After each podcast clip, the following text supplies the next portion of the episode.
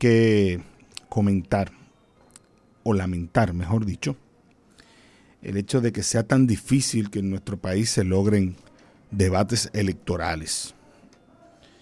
Ayer el Consejo de Desarrollo Económico y Social de Santo Domingo informó que fueron cancelados los debates municipales debido a las excusas de algunos de los candidatos.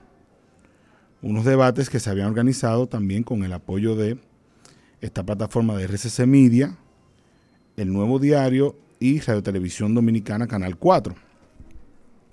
Y que se suponía eh, se convertiría en un espacio para que los candidatos pudiesen presentar sus ofertas electorales y convencer a un electorado, pero también para construir democracia.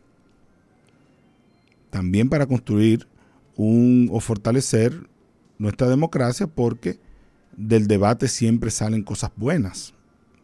La gente se forma una opinión sobre el candidato, pero también genera una cultura que es importante para nuestro país y que lamentablemente, por muchas razones, no existe, que es la cultura del debate.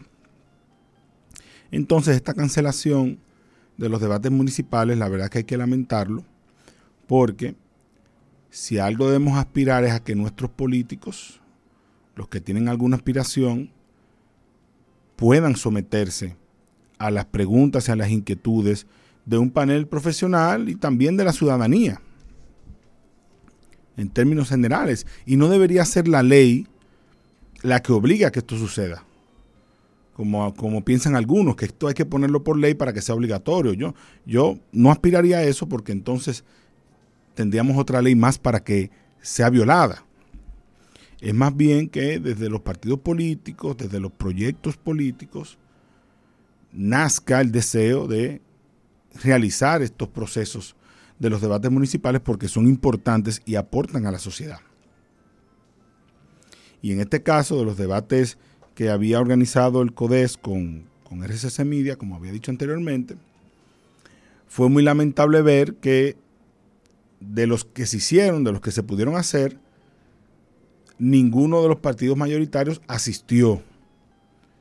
Que se hizo el de Santo Domingo Norte y eh, no participó ninguno de los candidatos de partidos mayoritarios. Hay que destacar a los que sí fueron a los que se asistieron porque se presentaron al, debate y, argumentaron sobre sus ideas.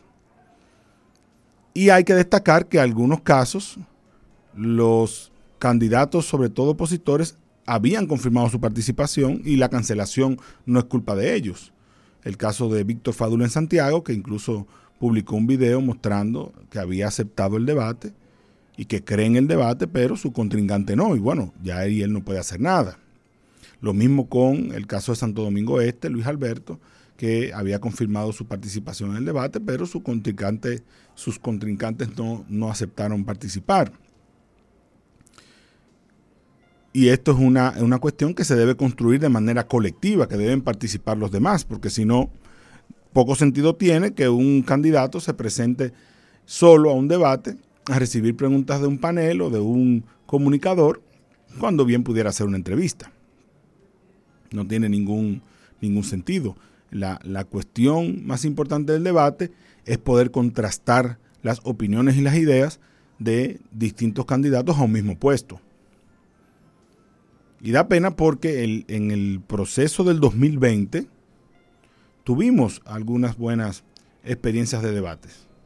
Incluso para el Distrito Nacional recuerdo que se dio un debate interesante donde participaron todos los candidatos que estaban aspirando a la, a la alcaldía del Distrito Nacional. Lo que vale la pena es preguntarnos qué, qué pasa en el, en el periodo que no es electoral, que la cultura del debate no, no logra arraigarse en la, en la sociedad.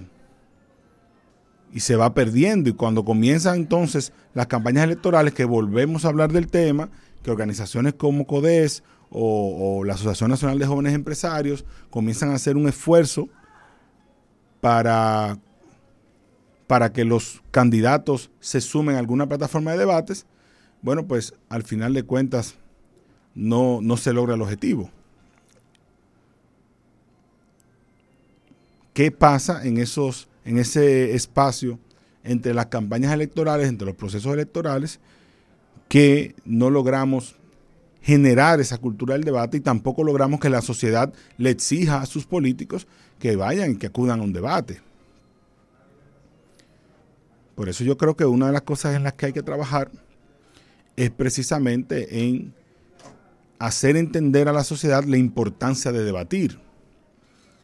Y eso debe comenzar desde la escuela, debe comenzar desde la educación, pero debe verse también en la, en, en la universidad debe verse también en todos los espacios donde se esté hablando de temas públicos, donde haya una aspiración a un espacio una, o una eh, determinada demarcación, a un puesto electivo, debe existir la necesidad de debatir.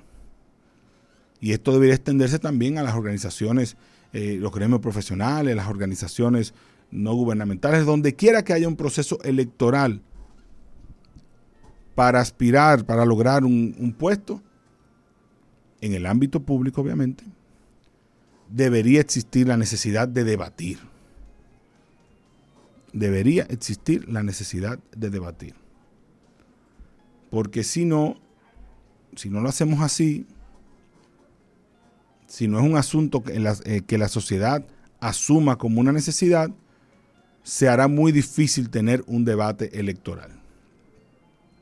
Como ya hemos visto aquí en esta, eh, este ejemplo de lo que ha pasado con los debates municipales que se habían organizado en estos días, que han tenido que suspenderse porque los aspirantes, los candidatos, parece que no le vieron algunos, hago la, la aclaración, algunos, parece que no le vieron el beneficio. Y estamos claros que, que muchas veces hay políticos que se presentan a un debate y pueden perder más de lo que pueden ganar. Pero cuando la sociedad se los exija, cuando la sociedad lo vea como una necesidad, ninguno se va a poder negar, aunque no le vaya bien. Tendrán que aprender a hacerlo, porque de lo contrario no obtendrían el voto de la población. Ojalá que en un futuro cercano tengamos más debates. Hasta ahí lo dejamos. Gracias, Frank.